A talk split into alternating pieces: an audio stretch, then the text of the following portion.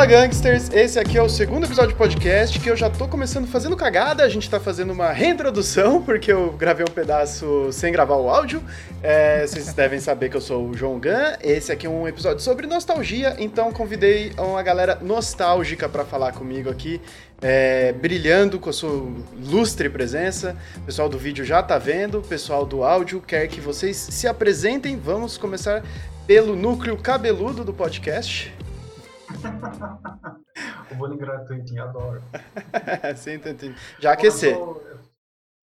É, sou, jornalista, eu trabalhei com o João e com o nosso outro convidado sem cabelo que ainda vai se apresentar no Adrenaline de 2009 a 2017. Foi uma experiência muito incrível.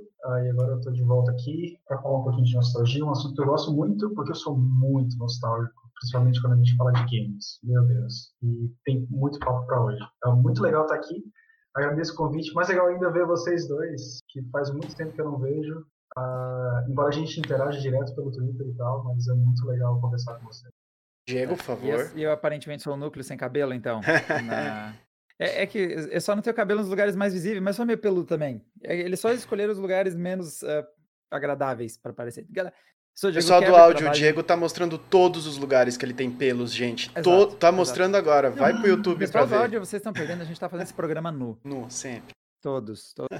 Mas é, trabalho na Adrena, também já conheço, eu conheço o João já faz um tempinho, o Andrei ainda mais tempo, né? Porque nós saímos tudo do mesmo ninho, né? Todo mundo dali da, do jornalismo da UFSC. É, né? né? O Andrei conhecia, fomos colegas, fomos, nós entramos na mesma chamada, não foi? Não fui eu, você e o Dael, é, né? Foi, foi. Nós entramos foi, na UFSC na mesma foi, chamada. Foi, foi, porque é. vocês, vocês ficaram turma A e B, esses daí vocês não ficaram na mesma Não, não, turma? nós somos resto ali pra encher, encher a sala. Ah, então vocês entraram na mesma... Não, a gente não era bom ser chamado para sempre a primeira vaga, então ficou na terceira chamada. Ah, é. vocês foram na, chama... na rebarba, entendi. Exato, nós estamos pensando em encher, entendeu? Sabe quando você tá, tá ali, tá quase cheia a gaveta, mas dá para socar mais alguma coisa? Isso era eu e o André entrando na universidade. Ah, tá certo. E o jornalismo é um curso que muita gente se liga antes de entrar, que tá fazendo cagada, sai fora, aí tem novas chamadas que os idiota entra, que é os nossos casos, né? É, eu, eu, eu, acabei, eu demorei tanto para perceber a roubada que eu acabei me formando aí. né? Eu tava outro dia olhando e falando, não, mano, com o diploma na mão, né? Ah, cagada que eu fui Mas também sou nostálgico, inclusive, no meu cabelo, bons tempos, aquilo que eu podia opções de penteado, mas eu tenho Cara, o tópico nostalgia também me pega muito forte, até porque imagino que foi a experiência que vocês tiveram, mas eu cresci com games. Eu acho minhas primeiras, minhas fotos mais antigas, não é difícil achar eu na frente de um computador jogando alguma coisa. É isso aí, conforme o Diego queimou a largada, o tema é, desse episódio. É que vai estar no título também. O tema é nostalgia, não, não cheguei a falar em alto e bom som, mas é por isso que eu convidei os digníssimos, né? Porque, como o Diego estava comentando no início, acho que games. Acho que a maioria, gigante maioria das pessoas que trabalham com games foram expostos a eles desde criança, teve esse também esse crescimento, essa essa coisa desde novo, então tem toda a nostalgia pelos games, mas acho que no nosso caso aqui, nós três, tem muita nostalgia envolvida, por isso que eu queria muito que vocês dois participassem, inclusive fico muito agradecido, porque pelo menos para mim, toda a minha trajetória de cobrir games foi envolvida com vocês, começou no Adrenaline, Andrei me ajudou muito na parte de games, principalmente assim nessa cobertura específica e o Diego no trabalho mesmo, na Adrenaline. Então eu acho que tem tudo a ver conversar sobre o tema com vocês. Só, eu só quero fazer um pequeno parênteses. Andrei, você fez uma tatuagem? Pera. Fiz, cara. Fiz aqui ah, no meu braço direito. Explana aí. Olha ela aí. Viu, ah, viu como valeu a pena, viu como valeu a pena decidir fazer? Ele tatuou o símbolo do Xbox, galera. É.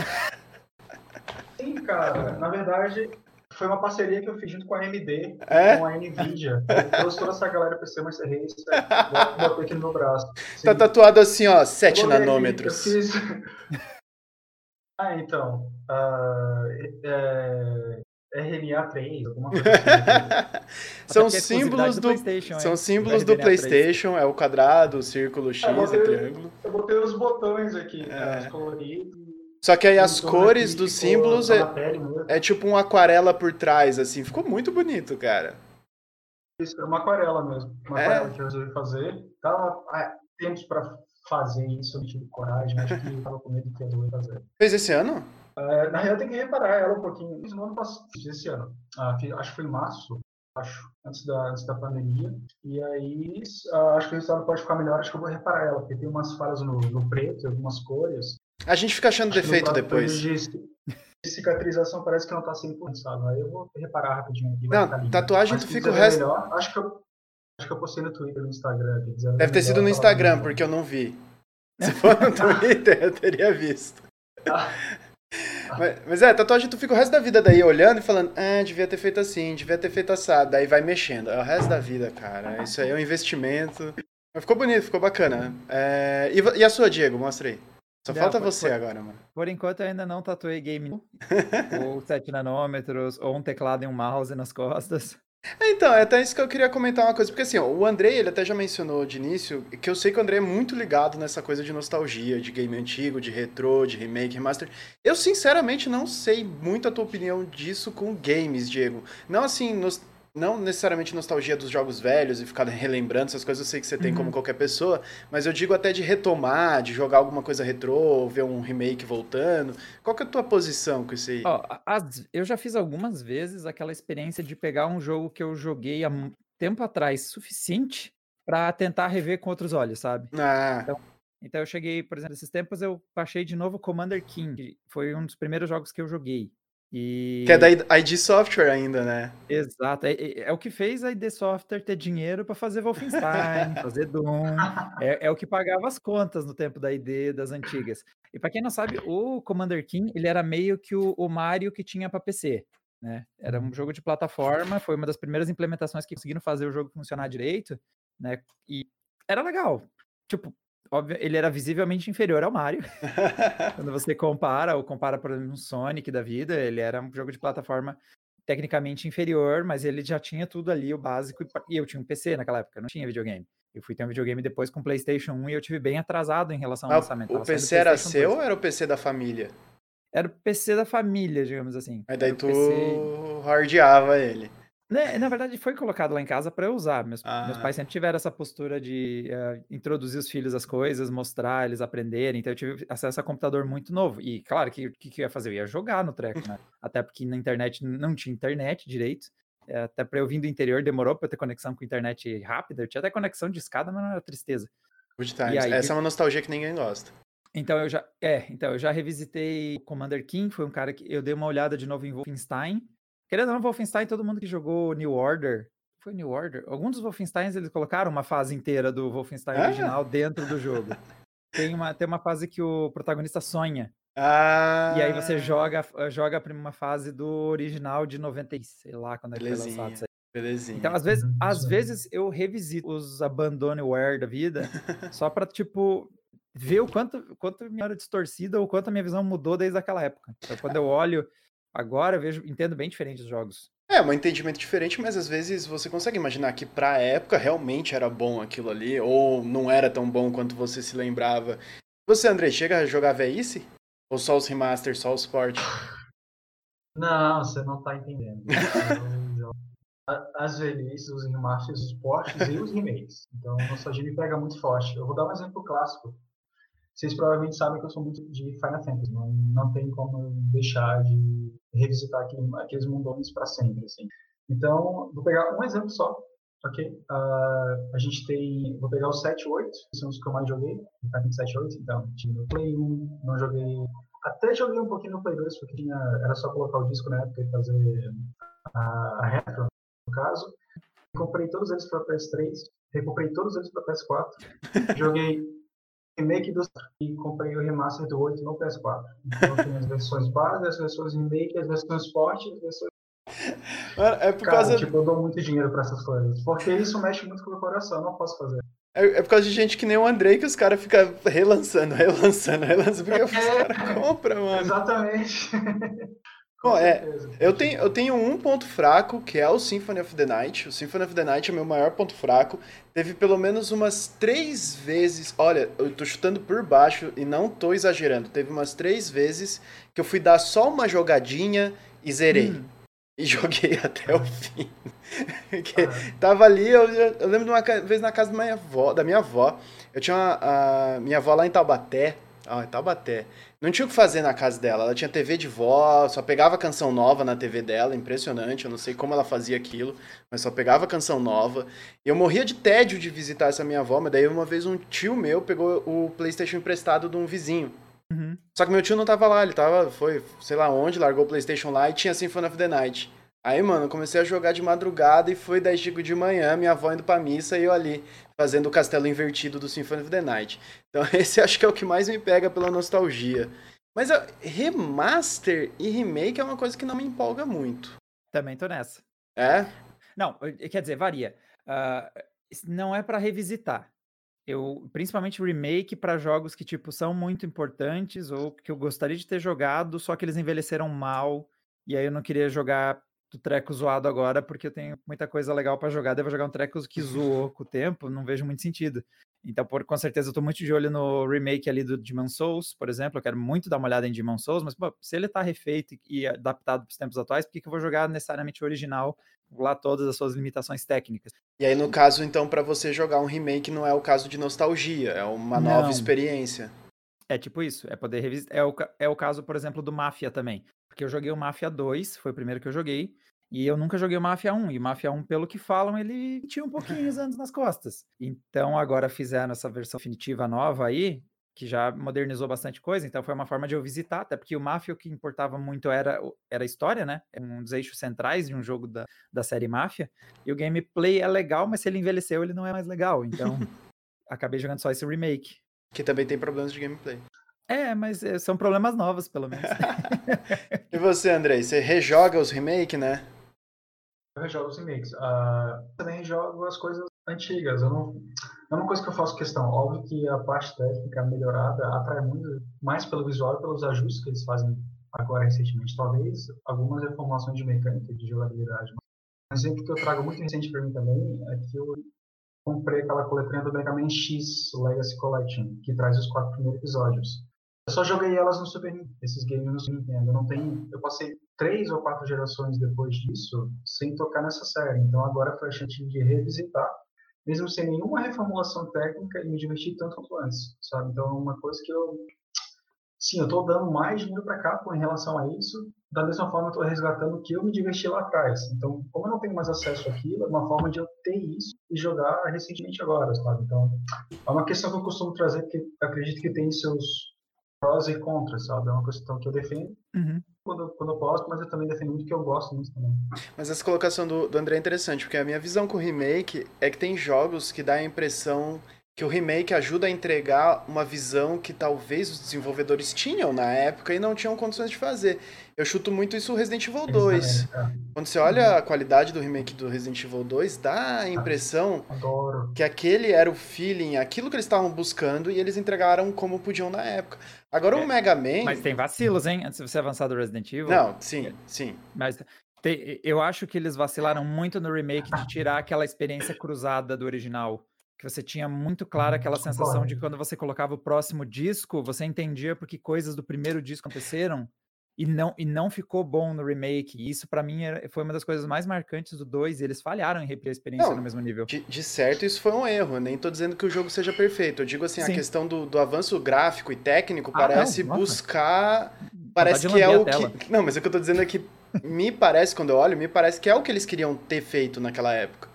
Sim. O Mega Man, que o Andrei tá citando agora, me parece que eles entregaram na época o que eles queriam. Não, não faria uhum. sentido fazer um remake no Mega Man X, porque o Mega Man X já entregou tudo que. Não houve uma limitação técnica ali no jogo. Uhum, Inclusive, falando da, dessas coleções e nostalgicamente falando, para mim, tu pega o, a série X, ou lá, muito, muito velho, o Mega Man 2, é muito legal jogar agora. Eu não joguei o Mega Man 2, né? O Mega Man 2 saiu, eu tinha dois anos de idade, sei lá. É, eu não tenho uma nostalgia pelo Mega Man 2. E eu quis jogar de curioso e, tipo, tava da hora. Tava aquelas coisas que você tá na rua trabalhando e você tá pensando, pô, quero chegar em casa e jogar Mega Man 2, maluco. Que tá, tá legal. E tem games que conseguem manter isso, mesmo sendo velhos. Eu tenho o caso, na verdade, de, de, de, de, tentar olhar com, de novo um jogo com outro olhar de alguém mais velho. Porque o que me aconteceu, por exemplo, o Andrei falou do Final Fantasy VII e 8, eu sou gado do Final Fantasy IX, muito. E, só que Final Fantasy IX veio no momento justamente que eu acabei de pegar o Play, tinha um computador que tinha capacidade gráfica bem mais baixa e eu, um dos primeiros jogos que eu joguei foi o Final Fantasy IX. Então eu tive um impacto muito forte de qualidade gráfica. Foi deslumbrante. Ele. foi muito fora da curva do que eu estava acostumado e eu tinha um inglês bastante limitado. Então eu acompanhei o jogo, mas eu tive muita dificuldade de entender o que estava acontecendo à medida que eu fui jogando. E ficou na minha cabeça como um jogo lindo e com uma história que era meio na minha cabeça ela não era. Eu conseguia entender ela claramente. Eu mais ou menos tinha uma ideia do que tinha acontecido sério, eu não sabia exatamente o que eu tinha jogado. Foi preenchendo eu... as lacunas. Com... É, exato. E aí eu fui jogar agora. Eu joguei, sei lá, uns dois anos atrás, como um adulto, e outra diferença, né? Na época tudo era pirata do né? Então eu joguei a CD todo zoado, é. e aí eu adulto fui comprar na Steam quando chegou para PC uma versão com melhorias mínimas assim, sabe? Só aumentou a resolução aqui ou ali, uhum. ele não, não, não recebeu muito carinho uhum. não. A Square é meio é, não é um Final Fantasy VII Remake, Sim, que nossa, fizeram com o 7, é. com o 8 e o 9, mas... Uh, aí fui rejogar para entender se, tipo, o quanto eu tinha distorcido, o quanto o jogo era bom, ou se ele realmente era bom, se os gráficos eram bons, se a história era boa. E, pô, aí eu descobri que eu tava, o Diego criança tava certo, o Diego de 13 anos que jogou aquele treco, realmente Final Fantasy 9 é muito bom, a história é muito consegue, boa e as artes são muito boas. Mas você consegue realmente separar, tu consegue, se você tem muito carinho pelo negócio, você consegue separar porque, por exemplo, não é jogo, mas eu tava vendo uhum. no Prime Video Jaspion. Sim. Eu não consigo achar ah. ruim. É, eu sei que é ruim. Parte de mim ah. sabe, mas eu olho aquilo e eu ainda acho da hora. Eu não consigo não, não achar da hora. Não, eu, eu, eu, eu, consigo porque, por exemplo, quando eu olho o Kamen Rider Black, eu sei o quanto ele é brega, assim, em várias coisas, né? Mas é muito brega, louco! Mas ele é muito bom. Assim como quando eu rejoguei o Final Fantasy IX, eu senti os momentos que ele pisa em direção ao Piegas um pouquinho, mas ele não errou a mão hum. nesse sentido. Eu, eu, acho que eu consigo visão crítica, até porque como tem essa lacuna grande de tempo, um e outro, eu consigo reassistir. Até porque a gente consegue olhar o Cavaleiro do Zodíaco e achar um porre. Não, mas hoje. É, não, mas Cavaleiro do Zodíaco eu acho chato hoje em dia, eu não consigo, eu não dou conta Mas então, mais. mas é, eu acho que a gente consegue. Por mais que eu fique, assim, a, a, a, nostalgia pega forte a cada cólera do dragão, ao mesmo tempo eu consigo diferenciar o quanto, meu, que ritmo de merda é esse que tá rolando aqui na minha frente, entendeu? Shiryu Nada amigo, acontece. Shiryu.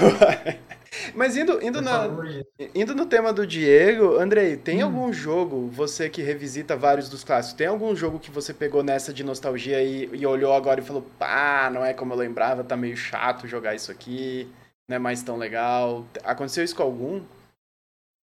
Cara, recentemente, vou te lembrar, mas eu vou dar um exemplo três anos atrás, eu acho. Qualquer momento da vida. Porque, tá, porque lembra que saiu aquele remaster do primeiro Resident Evil que era um remake que saiu pra GameCube? Ah, lembra? O Zero. Não, Zero então, não, desculpa, e, o remaster não, mesmo. Era, era uhum. o primeiro mesmo. E ele era só um remaster de um que tinha saído pra GameCube. Pensa uhum. gambiarra.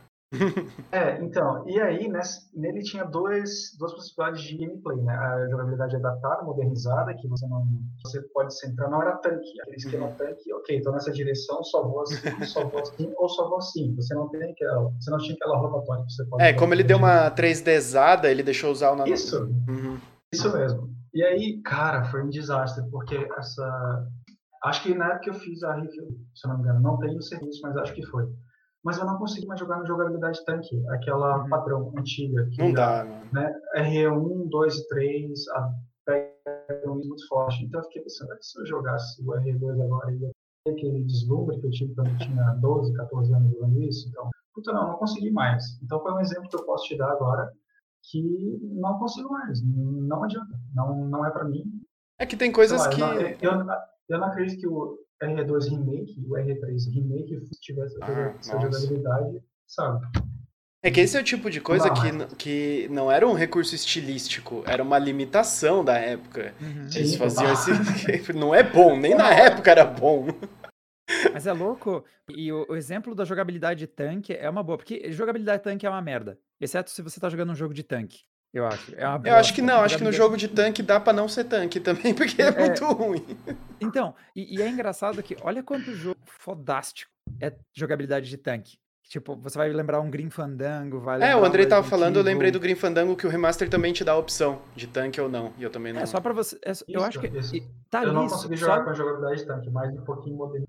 Um pouquinho Mano, mais livre. Sabe? Eu acho que a jogabilidade. De... Eu acho que a jogabilidade de tanque tava só pros fã, fã nostálgico não encher o saco que não dava mais para jogar como era, como eles lembravam. Aí tá lá para você ligar, ver que é uma bosta e desabilitar. Eu acho que é Essa pro é tipo de coisa que daí tu fala quando você anuncia o jogo e as pessoas vão ah, que legal que tem, e ninguém vai usar. Ninguém Sabe? vai usar porque é uma merda. A gente tem um monte de coisa disso nas nossas vidas, assim, em casa, em jogo, em filme, em tudo. Ah, legal, tem aquilo aí, foda-se. Ghost of Tsushima, ah, modo Kurosawa. Duvido um que joga esse jogo inteiro no modo Kurosawa. Fica uma porcaria, cara.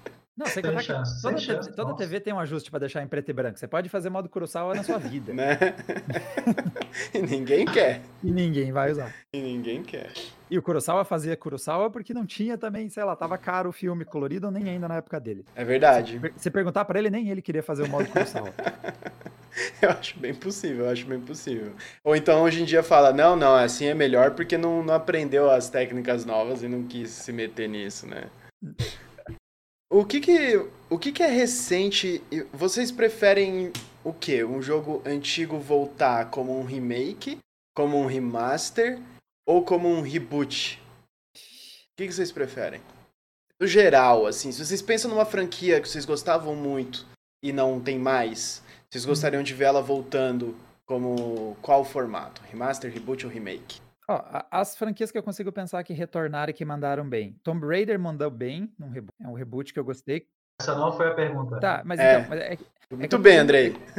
É que, é que eu tô enxergando esses processos como foram feitos recentemente. Não, não. E, tipo, parece que não tem uma resposta fixa, porque... Pensa, tá, faz, faz diferença. Pensa uma franquia que você queria que voltasse. Fala uma franquia que você queria que voltasse. Deixa eu pensar aqui. Você, Andrei, tem alguma enquanto o Diego pensa? Tenho. Diga. Uma franquia que sumiu há muito tempo, é da Square, essa franquia, se chama Tarzan Eden. Ah, Ela lançou pra Play 1, acho que em 97, 98. Era incrível é aquele é primeiro, e aquilo me pegou de jeito. Ele tinha aquela verdade tanque tosca, você só atirava pro lado, não sei o quê, mas era, tinha um. Era uma mistura linda um de Resident Evil com JRPG, né? É, tinha toda uma mitocôndrias, não sei o que, tinha um bor científico por trás daquilo, meu Deus do céu. Científico com aspas do tamanho de um camelo. A pessoa vai no teatro, pega fogo, sabe? Uma coisa muito inovadora. E eu preferi que fosse um remake. Um remake. É, porque eu tenho sérios receios com reboots. E eu, eu não quero ver um tiroteio em terceira pessoa no, no Parasite Eve, sabe? Isso, não, não faria dá... sentido.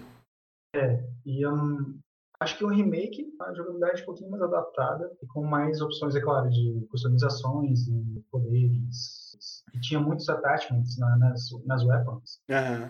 Você usava para facilitar para os bosses ou não, né? Uh, acho que ia ficar muito legal com o remake, com o visual que a gente tinha hoje, muitos detalhes viscerais, porque tinha muito sangue, muito você visitava umas coisas policiais, ele ia na delegacia, ele visitava um museu um dinossauro, um esqueleto que voltava à vida. Acho que ia ficar e a Square acertou muito com, com o remake do Final Fantasy VII, né? É. Meu Deus, foram 60 horas incríveis ali. E você, é, Diego, conseguiu pensar um? Eu consegui pensar Silent Hill 2, cara. E eu queria um remake. Eu queria um remake oh. de Silent Hill 2. Eu queria um remake de Silent Hill 2. Eu acho que é um jogo que merecia muito. Eu, o mais próximo que eu tenho disso, não é que eu tô triste com isso, mas eu tô bem feliz com The Medium, talvez uma vibe hum. mais próxima do, do que. Que foi adiado por causa da porcaria do Cyberpunk? Mano, que raiva. Mas, eu, juntando suas duas respostas, cara, é, eu acho que um remake do Parasite Eve seria uma coisa que talvez funcionaria interessante. O Silent Hill, voltando na verdade no que eu falei antes, eu, eu, quando eu penso no Silent Hill 2, eu, eu acho que eles entregaram o que eles queriam entregar ali. A minha opinião é essa. É um, um game que eu gostaria de ver talvez remasterizado, não um remake. Poder uhum. comprar na geração atual, é, resolution, resolution é? resolução melhorada e pá. O Silent Hill como um todo eu gostaria de ver um reboot. Eu gostaria hum, de ver a, a, série, é, a franquia voltar num reboot. Isso eu gostaria de ver. Não na Konami. A Konami podia vender, né? A Konami podia fechar e, e fazer um yard sale, um brechó. Ah, quem quer minhas IPs? E vai vendendo pra gente que merece. Oh, é, imagina se vende Silent assim. Hill pra Capcom. Ia Sim. ser. Tá sabendo fazer tá sabendo fazer jogos ultimamente. Tá sabendo hein? fazer, Deus. pô. E eu, eu tive que relembrar o quanto a Capcom tava bem por causa dessa nova geração, né? Porque eles lançaram o Devil May Cry ganhou aquela Special Edition, né? Então eu tô gastando um bom tempo jogando de novo e sendo obrigado a ver de novo quanto Devil May Cry 5 é bom. É bom, né? E esfregou na sua cara. O Diego achava horrível o Devil May Cry 5, André. Eu não fui com a cara dele quando eu vi. Eu não gosto de Devil May Cry. Ah, André. Não, você tá errado, André. Eu, eu não gosto, acho muito gratuito de várias formas. Não mas é exatamente o ponto forte dele. Eu não, não gostava, mas ó, eu não gostava muito de Devil May Cry também. Eu joguei o 1 e o 2 e não curti muito. Parece, dizem que o 2 é um lixo mesmo, até quem gosta de Devil May Cry acha o 2 uma porcaria, porque não foi o mesmo cara que fez, é uma bosta. Mas o 5, mano. Ah, velho, o 5 é bom, Andrei. Andrei, o 5 é bom. Nossa, o 5 é bom. O 5 é bom. Eu vou, eu vou é, é porque... ver numa pós da vida, eu posso jogar nessa. Ele não tem demo? Ele não tem demo? Não sei, não sei. Não Cara, sei. se tiver uma demo, tenta dar uma jogadinha. Tenta dar... Aliás, você já, já, já encomendou? Já tá com o PS5, Andrei? Não, eu não faço isso, eu não sou early adapter. ah, ó. Não, mas, mas você foi no PS4 bem. que eu lembro.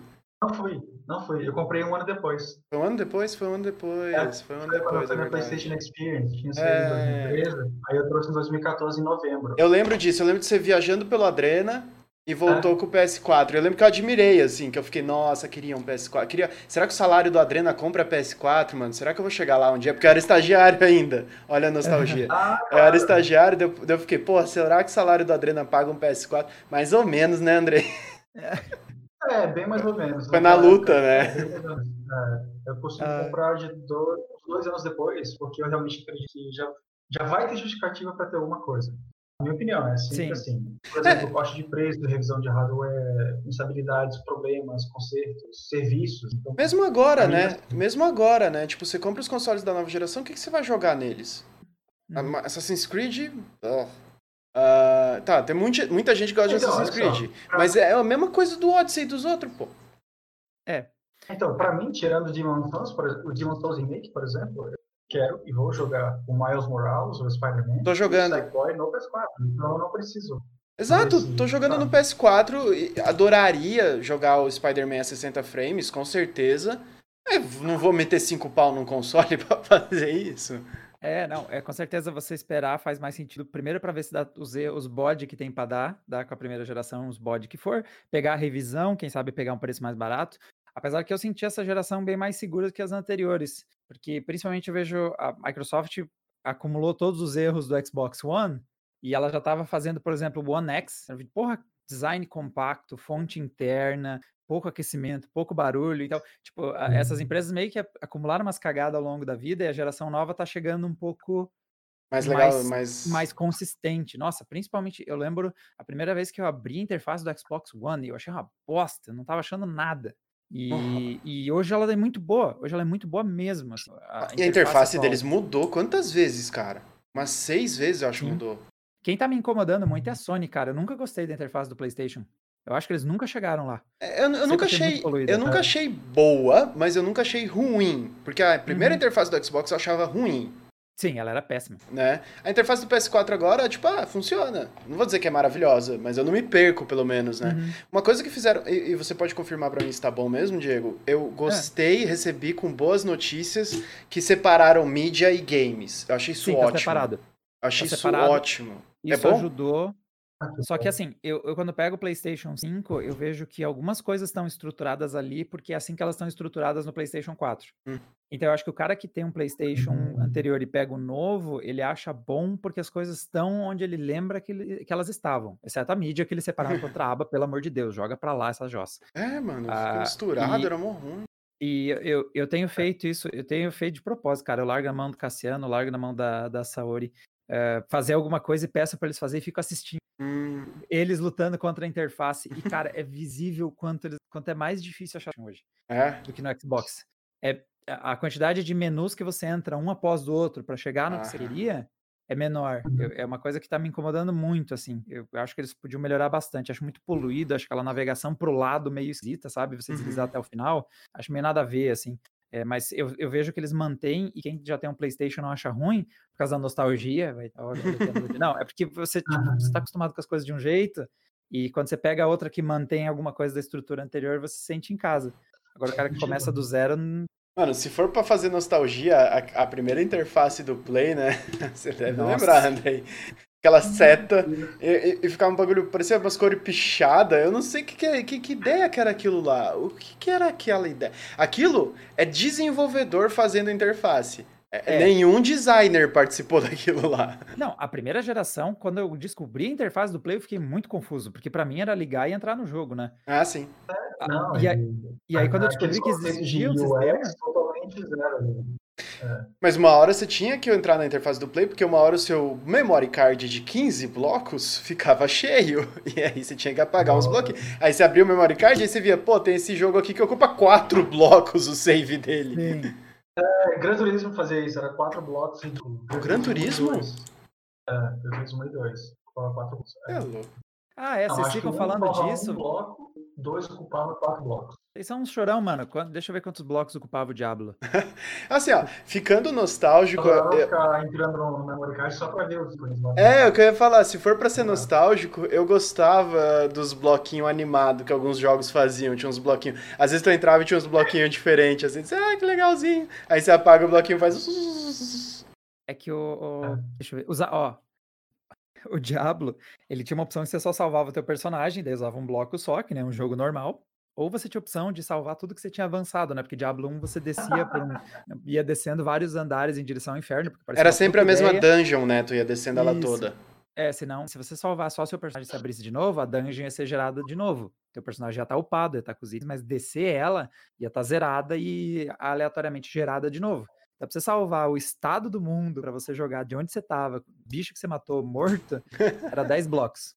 10? 10 fucking 10 blocos. blocos. Porque ele precisava salvar, tipo, todas as fases e os monstros que você matou e as posições. Pelo que eu tô vendo, são 10. Eu lembro que era absurdo. Eu lembro que era tipo, mano, matou, você matou teu memory card com esse jogo. É, oh, 10 blocos. Mas o armazenamento dos jogos hoje em dia tá ficando nostálgico desses armazenagens de 10 blocos, né? Com o jogo vindo com 200 GB. Ah, cento e poucos giga. O COD tem quantos mesmo? 170? Era 170, não é? Pra tudo, tudo, não, mas ele tudo. melhorou. Hoje ele tá girando na casa dos 100. Ah, sim, sim agora sim, não, pô, tranquilo. É, não, no Xbox Series S você matou um terço da memória com ele. Pois ele, um terço da memória foi embora. Triste isso aí, cara. Triste isso aí. É. é. Mas então, ô Andrei, voltando aqui, você falou que vai jogar os jogos do PS5 no PS4, então você, vai pegar o Miranha, o Sackboy, o que mais? Sim, provavelmente hoje, depois da call. Vou lá comprar a versão que acho. Ah, o cartão de crédito tá tremendo no, no bolso. Depois, um pouquinho mais pra frente, aproveitar que veio o décimo. ah, entendi. É, eu abri mão do meu décimo, né? Eu tô, eu tô com saudade dele agora. É. Chega o fim de ano. Chega o fim de ano, começa a dar uma saudade do Adrena, sabe? Eu fico olhando minha conta, assim. Ah, mano, não vai cair nada aí não, cara. É, eu falei que eu vou pegar a física, mas é porque só nesses casos assim, eu pegar a física, a versão física, porque eu vendo e uso, sei lá, 80% do valor para comprar o Sackboys. Então, Pode passar para frente. Nesse caso. Uhum. É, mas eu tô, tipo, 95% migrado para digital, a minha versão de PS5 tem mais ter versões. Ah, é? Olha! É, mas não, pô, eu não já é peguei muito, disso. Mas não é muito Era pegado, né? revender, mano. Não é muito é. jogo revender o disco depois. Não, isso que o Andrei tá falando, ele vai pegar a versão digital para não fazer mais isso. Mas, mas tipo, eu, pelo menos eu faço isso com o Switch, né? Aham. Que, pô, realmente revender o jogo depois dá uma amortecida na porrada que é comprar um jogo novo, dá uma ajuda. E eu não sei. Mas eu, eu... foi das cabines físicas, pelo espaço mesmo. Sabe? Ah, eu, tá. tinha uns 50 games de PS3 sabe? Ridículo, assim. Ocupava muito espaço, eu me fiz, sei lá, 90% deles. É, e a não ser que você. E a não ser que você vá comprar o jogo usado, as promoções no digital são muito melhores, né? Entendi. Nunca aparece promoção Sim, física tão boa como aparece no digital. Não. Tirando o jogo usado. E usado sempre tem aquela coisa. Aí eu fico pé atrás de comprar coisa usada. Tu nunca sabe como a pessoa conservou aquele negócio lá, cara. Uhum. Eu Mas eu vou jogar esses dois no PS4 agora mesmo. Não, eu não tenho necessidade de fazer upgrade de console para jogar alguma coisa que está entre gerações. Sim. Que foi feita para entre gerações. Eu não tenho essa necessidade oh, de ter alguma coisa que me leva para outra ainda, sabe? Eu costumo fazer isso, para mim tá tudo certo. E te falo agora, cara, eu tô jogando Homem-Aranha, te falo agora, é... Não, é um DLC, cara. É, nossa. Sim, eu, eu li muito isso em, em reviews. Sabe, é um DLC, tipo, tu comprar um é, carro-chefe de nova geração, ele não é... Porque é engraçado, porque o Diego tava falando... Nossa, virou uma conversa sobre gerações, né? Mas é engraçado, porque o Diego tava falando que essa geração tá bem mais consolidadinha no lançamento, mas eu uhum. acho que é porque eles investiram tudo em hardware e não muito em software. E se a gente pensa Sim. na geração que está nos deixando, ela chegou, tipo, nenhum jogo assim extremamente maravilhoso, mas ela, as do, os dois consoles chegaram com uma biblioteca mais chamativa de jogos novos, né? O Xbox tinha Rise, uh, que mais? Eu lembro Nossa. do Rise porque é ruim. Aí ficou. Mas, bom, a gente tinha um Assassin's Creed Unity, claro, toda nova geração tem um Assassin's Creed para promover. Não, era o Black Flag. Era o Black Flag. Que o Andrei chamou uma vez de Black Flag. Eu nunca vou esquecer, isso é nostálgico. é, isso é nostálgico, realmente. As gafes dos Black... outros é, é, nostálgico. Tinha o Black Flag, aí o PlayStation tinha um Calzone, que matou a franquia, né? Foi o ah, último tão Calzone. Bom que foi. É. Nossa, tão bom. Tomara que nunca volte aquilo. Tinha o Infamous Second Son como um título de lançamento. E o Xbox tinha o Rise. E tinha um, o Halo. Foi, tava ali. O Halo Quantum Break tava anunciados. Tinha um uhum. Forza. Cara, tinha mais jogo. Eu devia ter pesquisado, porque o tema não era esse, né? A gente tá entrando num é. tema que não é. Mas tinha mais, bem mais jogo chegando na geração de antes do que nessa. Não, eu acho engraçado, João, você falar que não fez a pesquisa pro tema quando você teve a audácia de dizer: Oi, Diego, a gente vai começar a gravar aqui e o tema hoje é nostalgia. Tá? Você, você é entrevistado, é Diego. Você é, entrevist... você é convidado, velho. Você não tem que se preparar. Deixa, deixa o pai. É isso.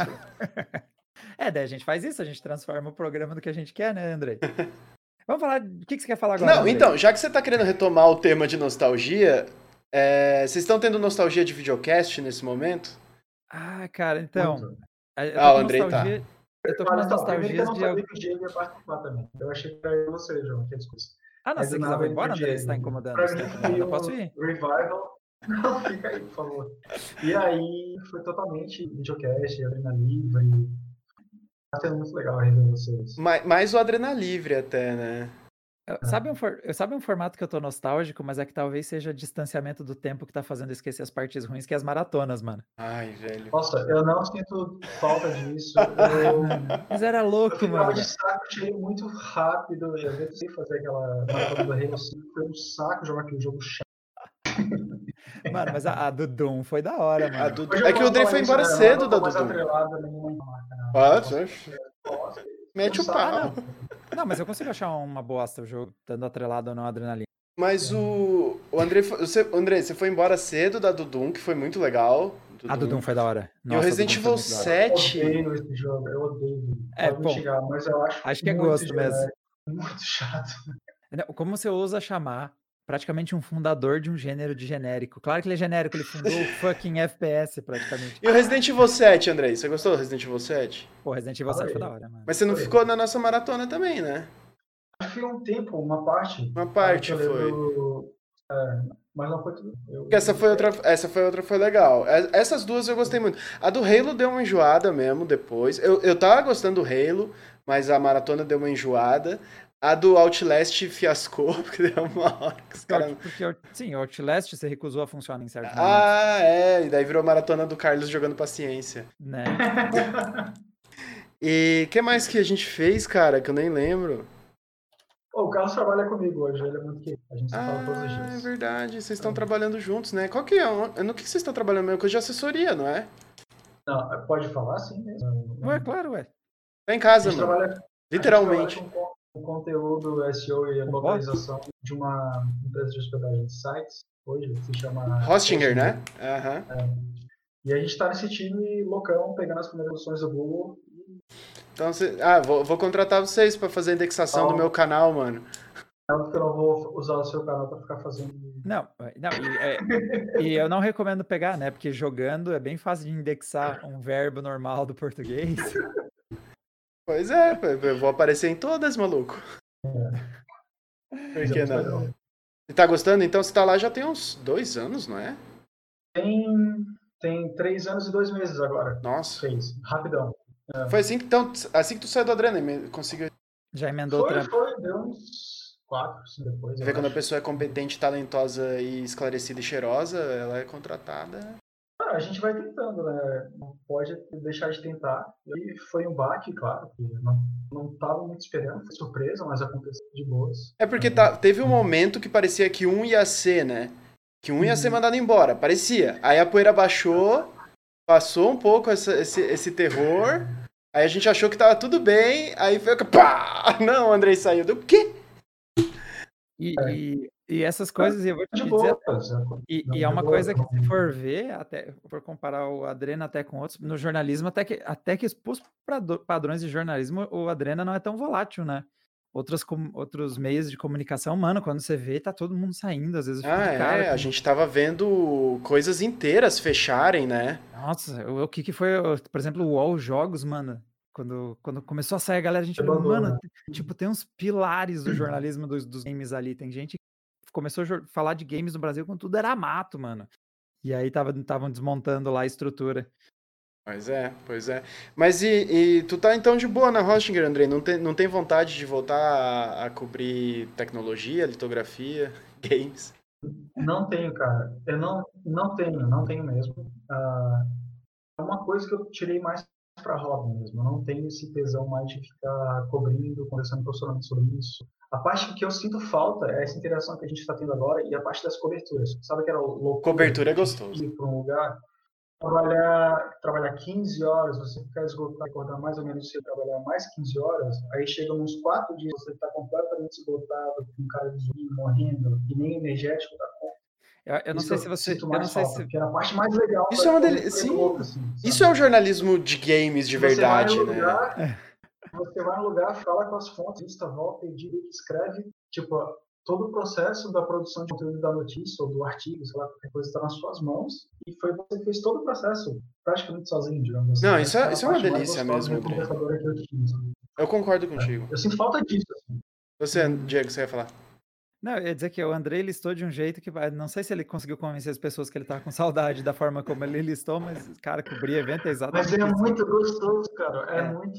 Meu, a BGS do ano passado, eu emagreci durante a BGS. As pessoas perceberam no vídeo. As pessoas falando no vídeo, cara, três dias de BGS, as pessoas, nossa, o João emagreceu. De, da loucura que é o negócio. E é, e é bom, velho. E foi do caramba, né? Teve uma, foi. Uma cobertura que eu acho que o Diego fez, acho que foi da CES em Las Vegas, alguma coisa. Que ele tava Nossa. morto, ele tava, dava pra ver, não tinha como não ver. Não no vídeo, né, ele rocão, assim.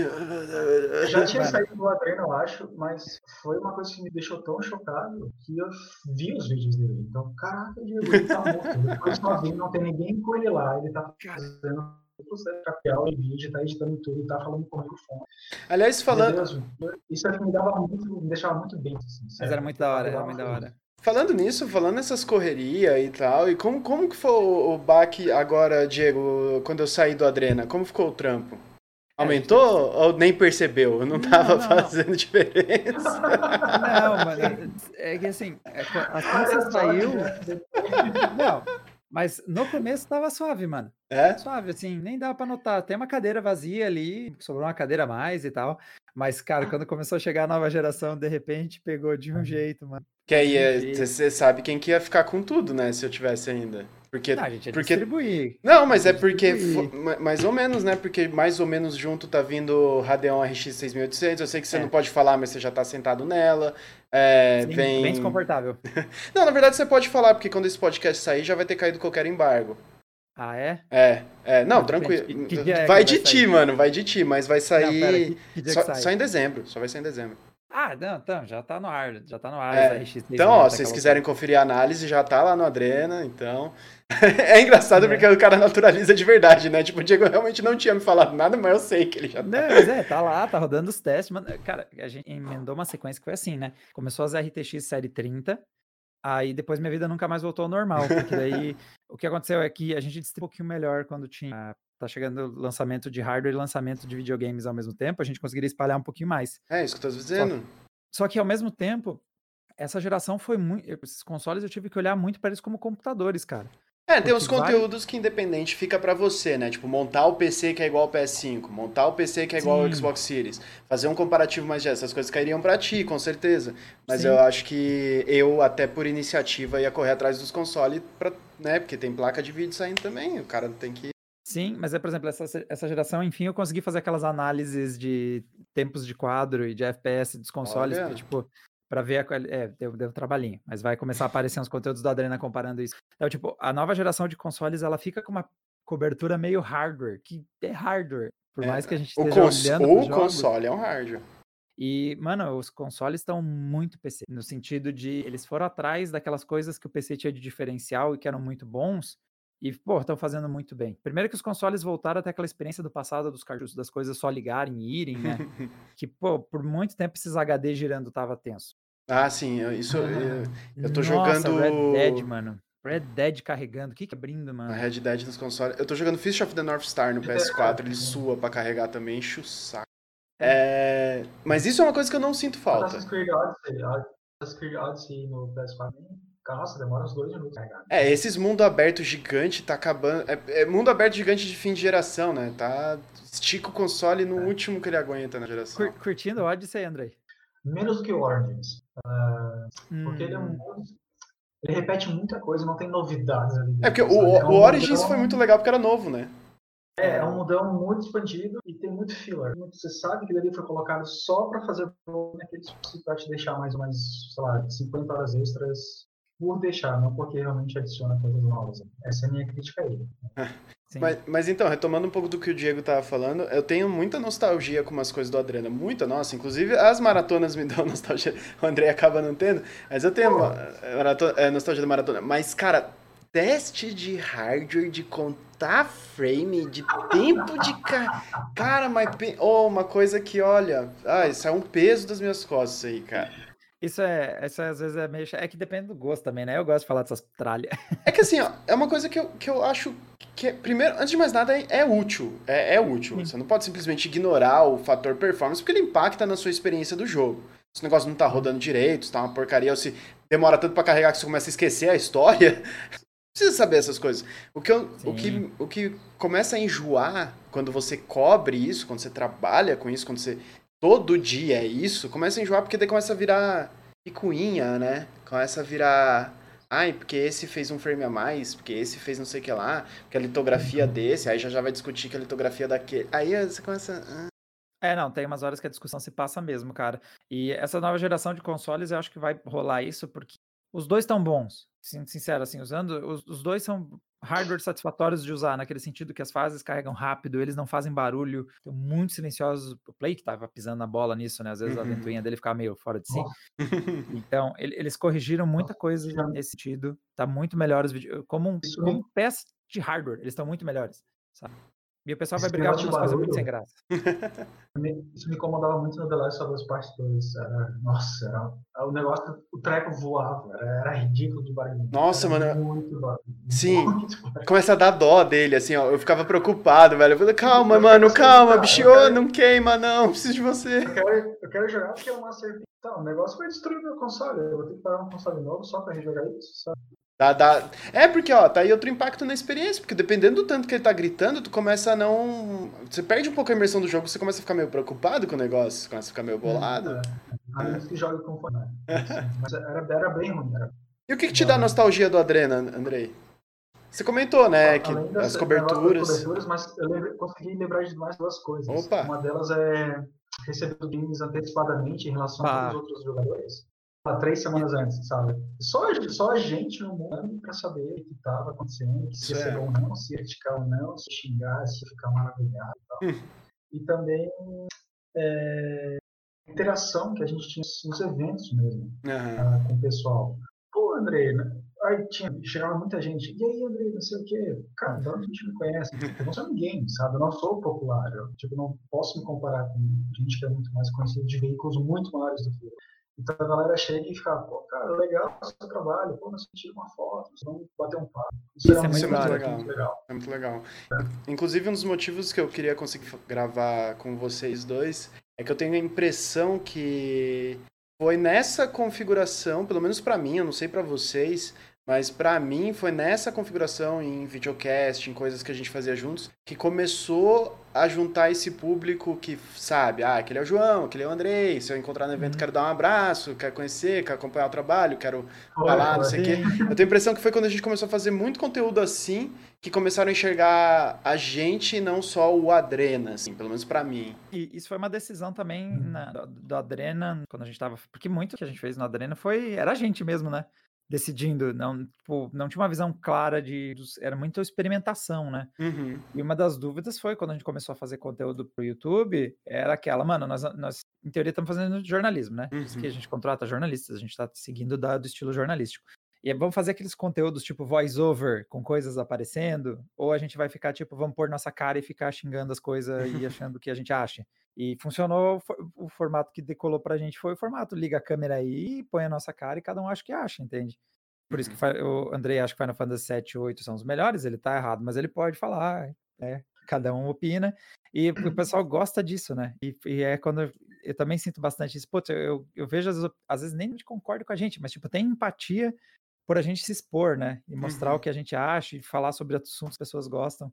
É muito satisfatório é, eu, quando você encontra alguém que você nunca viu na vida queria... e ela gosta de você, uhum. sabe? É, acho que abriu um espaço para a gente ter o direito de estar errado sobre eu gostar do Final Fantasy VII ah. mais do que o 9, por exemplo, e você gostar de Left 4 Dead 2. Você tem total direito ah, de estar errado em relação a isso também. Não, e eu que acho que os dois estão errados, que Final Fantasy nem é tão bom. Olha isso. Já mete a chave no, na engrenagem. A nostalgia dessa, dessas e caras é uma delícia, vocês vão ter. Sim, sim. Bom, galera, acho que é isso aí. Vocês querem fazer mais alguma declaração, falar alguma coisa? Sim, que, que acabou. Quer mais falar? O que você quer falar, Andrei? Toca um assunto aí. Ah, agora é muita pressão. Não sei, mano. É, acho que a pressão não dava pra isso. É, a gente tem que agora discutir quando é que vamos repetir o formato, quando é que a gente vai retomar uma maratona, jogar os três. Nossa, agora é só, só a distância. É, por enquanto é o jeito, né? É. Mas que o André não gosta de maratona, pô. Daí como que eu. como...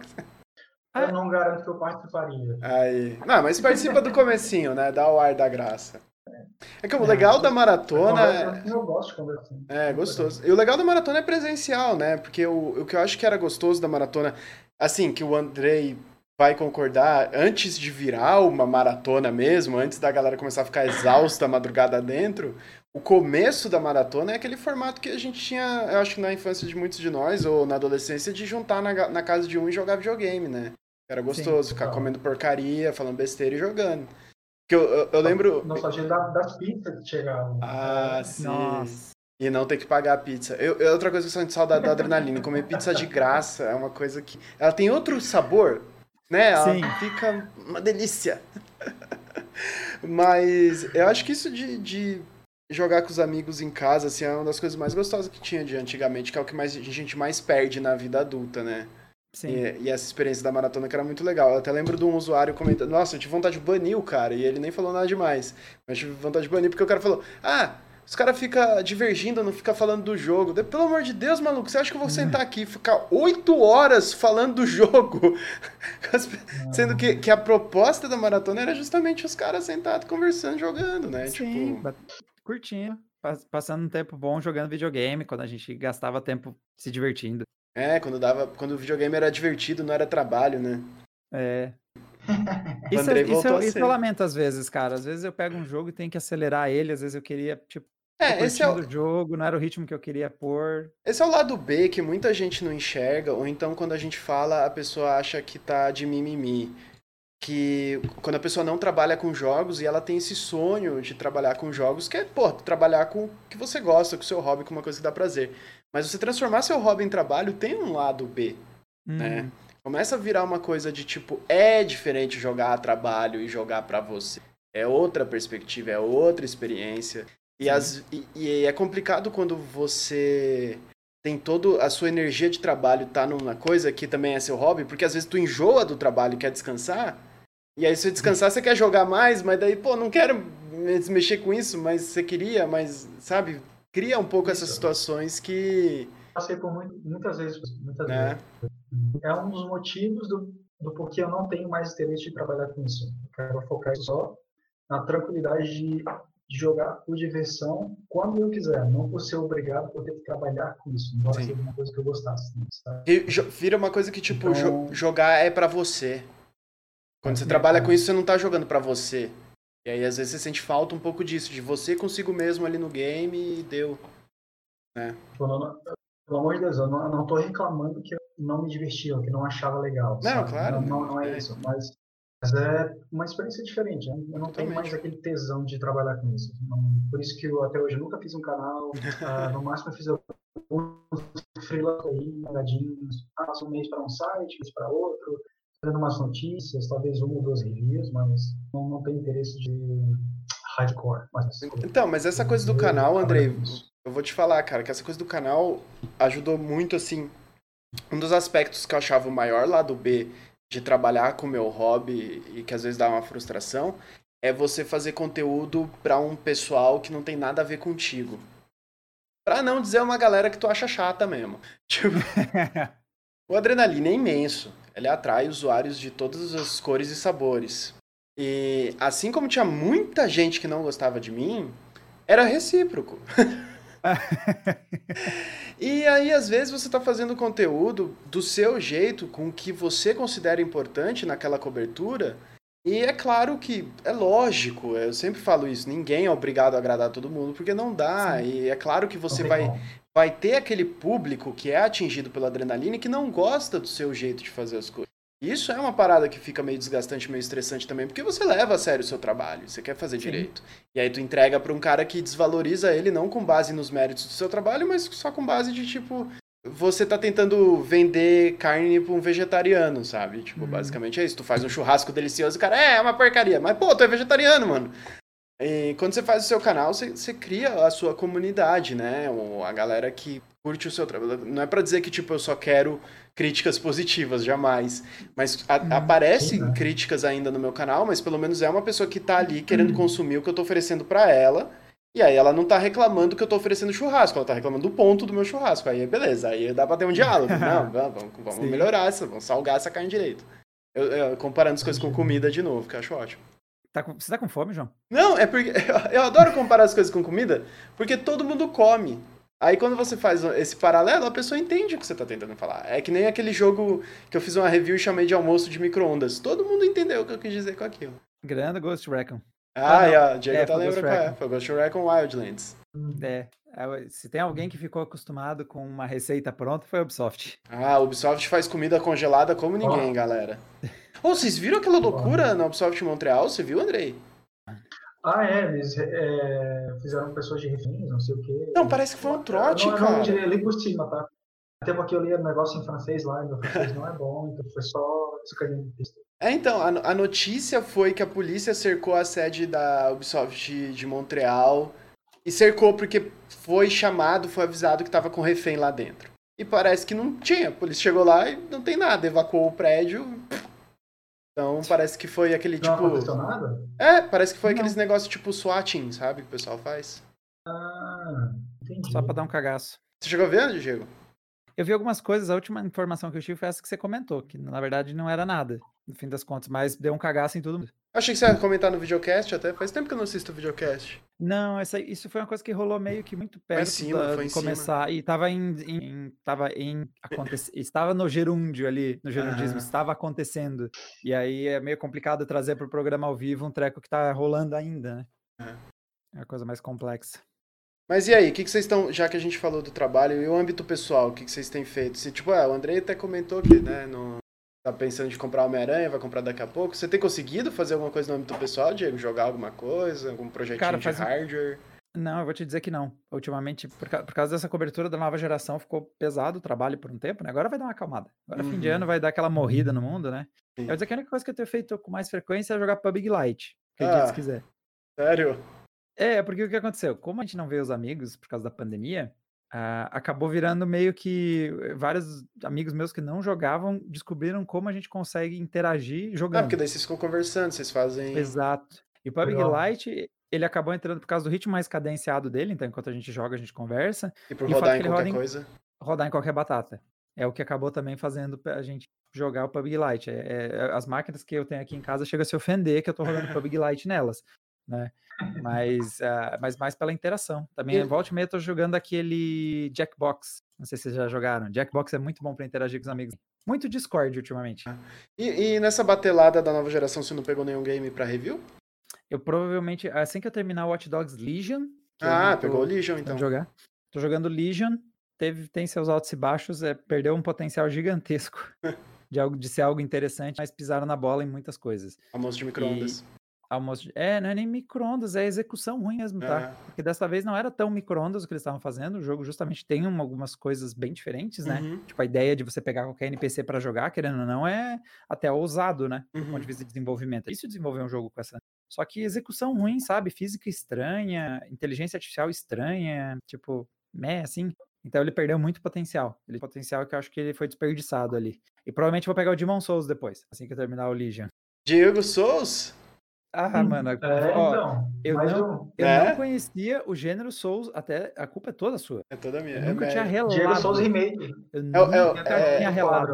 Ó, Diego, vou te dar de graça o nome pra próxima série. Diemon Souls. Ah, Ó, Souls. eu tô no 2 ainda, ainda tem que Ah, jogar o tá. 2, jogar o 3 e aí acho que eu vou pro Demon Souls. O 3, o 3 tem umas mecânicas, tipo, bem legal, cara. Ele melhora muito o menu dele. Muito, muito, muito. Não, O que pessoal não continua para- uma porcaria. Continua uma porcaria, porque o menu do, do Demon Souls, do coisa. Mas melhora essas partes mecânicas do gameplay, de mexer em menu, de viajar por aí. É. essas- é bem melhorado no 3. Sim, é, o pessoal tá muito, eu vejo muito ansioso pra, pra eu chegar no 3, que querem ver eu jogando o 3, parece que ele realmente parece também mais interessante até de assistir. Uhum. O problema é que eu não quis pular o 2, porque tinha gente que gosta do 2, Lore. tinha gente que não gosta, e justamente a, o ele ser controverso me fez querer jogar ele. Que não, ele não é um consenso, a gente que gosta, a gente não gosta, eu fiquei com vontade de jogar. Aí tô jogando, não termina nunca aquela porcaria, vamos lá. Não é tão ruim quanto dizem, não- não é bom, não é bom. Se quiser me convidar pra um episódio um dia desses, pagando É, bem, Pode- Podemos fazer um rolo, né? Só pra você, pra- você ficar sofrendo vendo eu jogar. ah, é. Até isso dá nostalgia às vezes, quem sabe. Do teu espanhol, não. Não, não, o pessoal pede, cara. Do, do teu espanhol, tô de boa, João. Que Foi isso. suave, mano. Exagerando, tran- está, está tranquilo. exagerando, exagero, Estou exagero. tranquilo. Mi espanhol é muito bueno. lo- O que que, Não. rolou disso? Porque, porque eu não tô sabendo desse. Não, agora- Você sabe da série Diego. Souls? Ah! Então, aí lá pro final do Diego Souls, eu não Ah. aguentava mais. Eu não aguentava mais. Eu tinha certeza absoluta que o Diego ia desistir, mas ele não desistia. E eu não aguentava mais acompanhar ele jogando aquilo lá, cara. Eu, eu não tava. Aí eu começou meu cérebro a desligar, assim, começou a, a pedir suicídio. Aí eu comecei a inventar coisa pra fazer. Aí teve um episódio que eu fiz inteiro falando espanhol. Só que eu não sei falar espanhol. Esse é o gancho, esse é o pulo do gato. Eu não sei falar espanhol e eu fiquei o episódio dia. inteiro falando espanhol. Nossa, mano, os usuários queriam achar a minha casa pra me dar um tiro, velho. Eu acho que eu me juntaria aos usuários também. Sim, não, tenta assistir depois. É horrível, Andrei, é horrível. É tipo, é tortura, mano. Mas é que eu queria que o pessoal compartilhasse da- do meu sofrimento. ah, que ótimo. Aí ele achou um jeito assustador de Eu atingir sou um cara esse objetivo. democrático, mano. Eu sou um cara democrático. Vamos compartilhar a dor. Porque eu acho que o- a experiência real do Dark Souls é quando todo mundo tá sofrendo. Esse é o verdadeiro Dark Souls. É, foi assim que ele foi concebido. É dor e sofrimento e tédio. Então, tentei trazer isso pra todos. Mas até, até hoje, até hoje tem gente que. Até no canal lá já apareceu. Eu, eu- apareceu um cara que veio xingar assim porque eu não gosto de Dark Souls. Então vira e mexe ainda aparece alguém que me odeia porque eu não gosto de Dark Souls. É bom. Gosto é gosto, né, mano? Isso aí. Eu nunca disse que Dark Souls é ruim. Eu digo que eu não gosto. Né? É uma Mas é gostos, né? Exato. Então tá, galera. Volta. eu muito. Oi. Você já chegou a Souls. jogar, Andrei? Você já chegou a. Já, mas não deu aquele punch, sabe? De, puta, eu Hum. preciso jogar. Não me incentivou. Então acho que não é, não é pra mim mesmo. É, esse eu- eu- eu acho que o Dark por exemplo, eu vou ter vontade de jogar o Sekiro. Acho que o Dark Souls, o Sekiro e os jogos da From Software, Bloodborne, são jogos bons, são jogos muito bem feitos e tal, mas eles funcionam muito bem com um tipo específico de pessoa que acaba incluindo o Diego, que é a pessoa que quer ir ali e ver que consegue. Uhum. A pessoa quer prov- se provar, que quer ven- superar aquele desafio. Sim. o formato inteiro do jogo é isso. Eu não tenho isso. Eu olho assim e falo, ah, uma hora eu consigo, não quero mais. Uhum. É, eu acho que ele, na verdade, ele, ele balanceia muito a um lado exagerado da indústria, que foi a preocupação de não frustrar o jogador, que alguns jogos Sim. levam isso muito a sério. e, Tipo, me irrita um jogo que eu tô quase conseguindo, mas daí pula um overlay e me diz o que eu devia estar fazendo. Mano, eu tô prestes a conseguir. Não, isso, deixa isso, fazer. Isso que você está comentando é muito importante, muito sério. Inclusive, por sinal, eu fico triste que do- os, os jogos da From Software tenham transformado num gênero específico, que é o Souls-like, que daí essa influência positiva, super positiva deles, de que você não precisa se preocupar em frustrar o jogador, acaba virando uma coisa de nicho. Acaba uhum. não virando uma, uma coisa que a indústria vai aprender. Porque, não, isso é coisa de Souls-like. A gente tem que continuar passando a mão na cabeça do jogador. Porque é Souls, se, se frustrar o cara é Souls-like. Então, né, acaba empacotando aquilo e não querendo trazer esse elemento para outros jogos que poderiam se beneficiar dele. É, que nem o meme do Is Like Dark Souls, né? É, é. Teve um pouquinho de dificuldade num trecho. Os caras falam que Cuphead é Dark Souls, pelo amor de Deus, gente. Cuphead.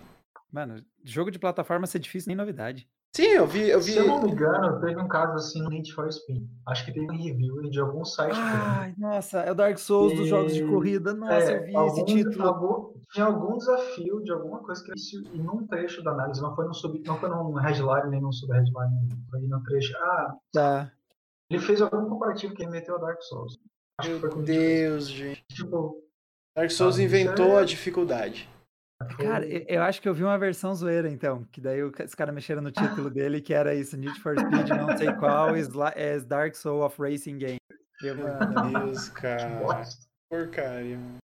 Não, mas pô, Dark Souls, você que teve que engolir ele inteiro, João, ele tem seus méritos, pô, level design. Mas eu falei, eu falei, eu falo e falarei.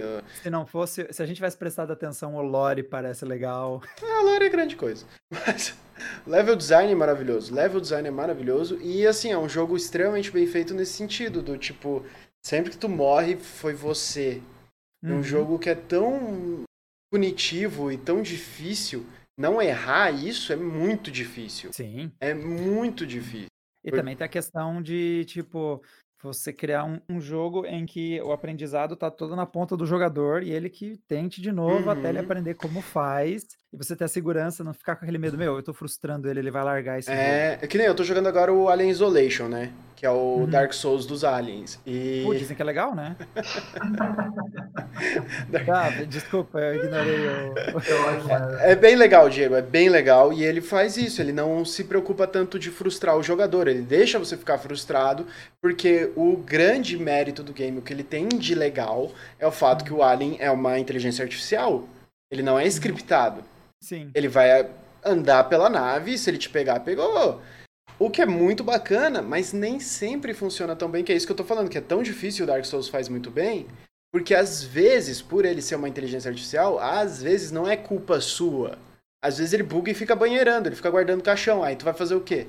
Uhum. Entendeu? Se o alien não sair dali, você não avança, você não passa Sim. de fase. Então, mas é uma coisa do inteligência artificial. E o Dark Souls nunca tem esses momentos, né? Sempre que você erra, você vai, ah, devia ter feito, fiz aquilo. Mas o Alien Isolation é muito legal, cara. É muito legal mesmo. Muito legal. Você falando disso me, me lembrou o potencial perdido no novo Nemesis. É. Puta, ele podia ser uma inteligência artificial mais terrível do que, sei lá, é tipo andar de bicicleta com rodinhas. Ele, para mim, ele foi isso. Assim. Ele tem, ele tem o, o chiqueirinho dele, ele te persegue no chiqueirinho dele, e aí passou o chiqueirinho dele, beleza, você tá salvo, tá sussa. É, porque o grande lance do Alien Isolation que dá muito certo é você nunca saber quando ele pode aparecer. Isso uhum. que deixa aquela constante. Bem chateado com o Nemesis. Você joga jogo de terror de boa, né, Andrei? Gosto. Eu só encaro nas lives. Aspas, né? De boas, entre aspas, né? Mano, eu só encaro nas lives, cara. Eu não posso com jogo de terror. Eu sou muito tenso, muito. Eu tenho já foi mais cagado, assim, eu acho. É. Acho que as ideias não são mais tão criativas. A forma como as coisas acontecem não, não são. não me pegam mais tanto assim. A mesma coisa com filme de terror, por exemplo. Comigo é o contrário, eu mano. Eu era super cagado com. Eu era, eu era super cagado com Fatal Frame, super cagado. Mas Fatal Frame é muito, muito muito cagadas.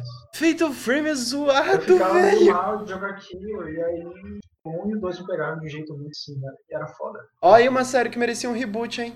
O PC Olha, e tudo mais. Verdade. É da Konami também? Não, acho que ela tem um Technical Way, eu acho. Ah. Acho, não sei. Essa acho, merecia um reboot. Bom, galera, agora eu vou encerrar mesmo. Eu fico muito agradecido pela participação de vocês. Inclusive, eu quero que o Andrei fique triste com o encerramento para ficar com vontade de voltar. Ah. A gente pode vamos gravar vamos mais. Por que, por que só o Andrei? Porque você eu sei que volta. Tu, tu tá na ah. minha. Você, você tá sou, conquistado eu sou, já. É, eu sou, eu sou, muito facinho, né? É, não, você já. O Andrei que é mais assim, elusivo. elusivo é uma palavra tão bonita. Olha o adjetivo. Né? Você viu? É, então, eu ia comentar, olha, olha o adjetivo. Mas estamos aí. Me convida, a gente conversa, sem problema. Puta, você sabe, que, você sabe o que, que o João conseguiu me disparar uma nostalgia? Porque ele usou o termo elusivo e ele me lembrou o Elusive Man do Mass Effect 2. Nossa. E disparou uma nostalgia de Mass Effect 2 só porque ele usou a palavra elusivo. Esse aí você queria um remake? Vai ter um remaster, né, da, da trilogia. Vai, que... e eu vou jogar essa merda de novo e vou me decepcionar com o final de novo. Vai que eles consertam. Vai que eles consertam. Mass Effect é mais sobre a jornada do que sobre o final dele. Olha, fica aí a ensinamento. Fica a dica, fica a dica. Então tá, beleza. Você vai ficar com outra pessoa dessa vez, Diego? Vai escolher outro, outra waifu? Eu acho que eu vou trocar porque eu tava tentando ficar com aquela mina que fica dentro da roupa dela e que não pode sair da roupa dela por causa das bactérias ou algo assim. E aí ela me, ah, ela me troca. Ela me troca pelo meu melhor amigo na metade do jogo, é muito constrangedor. Acho que eu vou mudar essa cena. Você vê que a menina, já pensando no futuro, ela tava com medo do coronga, na verdade. Exatamente, ela tava, tava COVID, COVID ready. Aham, COVID ready.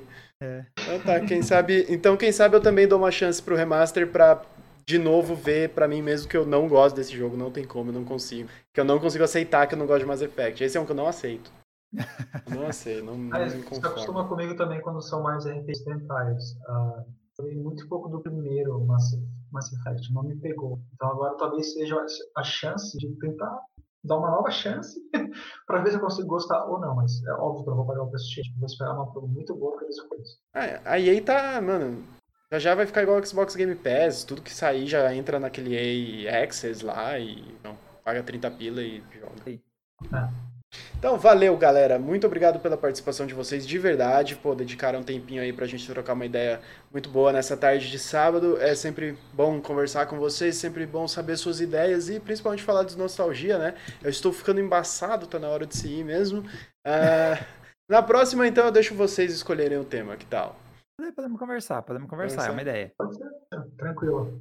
Então valeu, galera. Um bom resto de sábado para vocês. E deixa eu me despedir primeiro dos gangsters. É, galera que acompanhou esse podcast, fico muito agradecido, como sempre. Galera que viu no vídeo, quiser se inscrever no YouTube aí. É, geralmente os vídeos no YouTube é só eu mesmo, não vai ter eles. Sinto muito, então se você não quiser se inscrever por isso, eu entendo, eu entendo.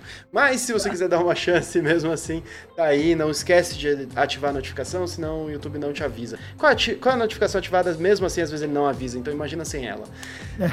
Valeu, galera. Até o, até o próximo podcast. Um grande abraço.